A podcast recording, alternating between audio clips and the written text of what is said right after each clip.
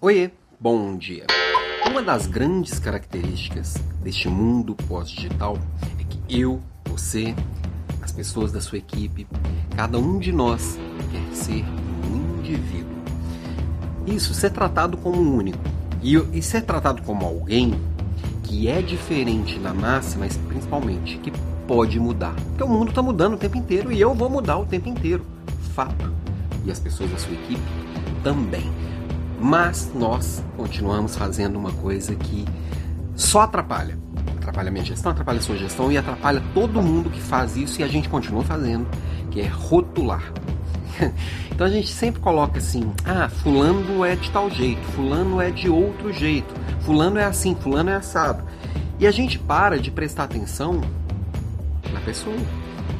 Quando a gente está rotulando e a gente coloca esse rótulo cria esse estereótipo de como a pessoa é, o que, que ela gosta, como que ela funciona, eu como líder, eu estou colocando na frente a preguiça. Eu tô com preguiça de parar e ouvir a pessoa.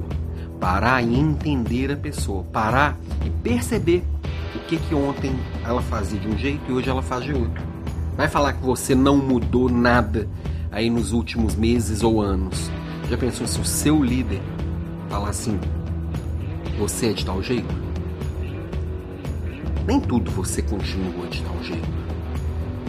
E às vezes é muito comum mesmo nós líderes a gente rotular, entender, é, achar que a pessoa é de um jeito, tratá-la como de tal jeito e o resto da vida sempre que pensar nela falar assim: "Ah, fulano é isso". Bom, eu tenho, eu já mudei de área várias vezes durante a minha carreira. Até hoje tem gente que me enxerga como Alan da logística. Tem 10 anos que eu saí da logística. Claro que eu continuo sendo Alan da logística e carrego muitas coisas de lá, mas tem muitas coisas que são completamente diferentes. Mas tem gente que ainda enxerga aquela pessoa. Hum, o Alan é da, daquele jeito.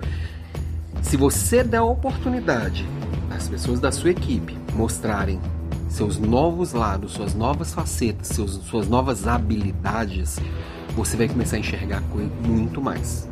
Coisas que você não via antes e que podem resolver problemas, se você entender onde alocar cada uma dessas facetas, cada uma dessas habilidades. Então, a minha provocação de hoje é: larga de ser preguiçoso e passa a ouvir de verdade as pessoas, principalmente aquilo que você acha que já sabe.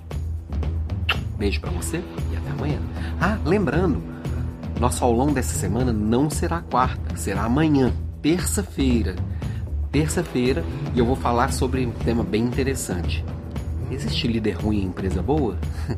líder dos pesadelos nas empresas dos sonhos?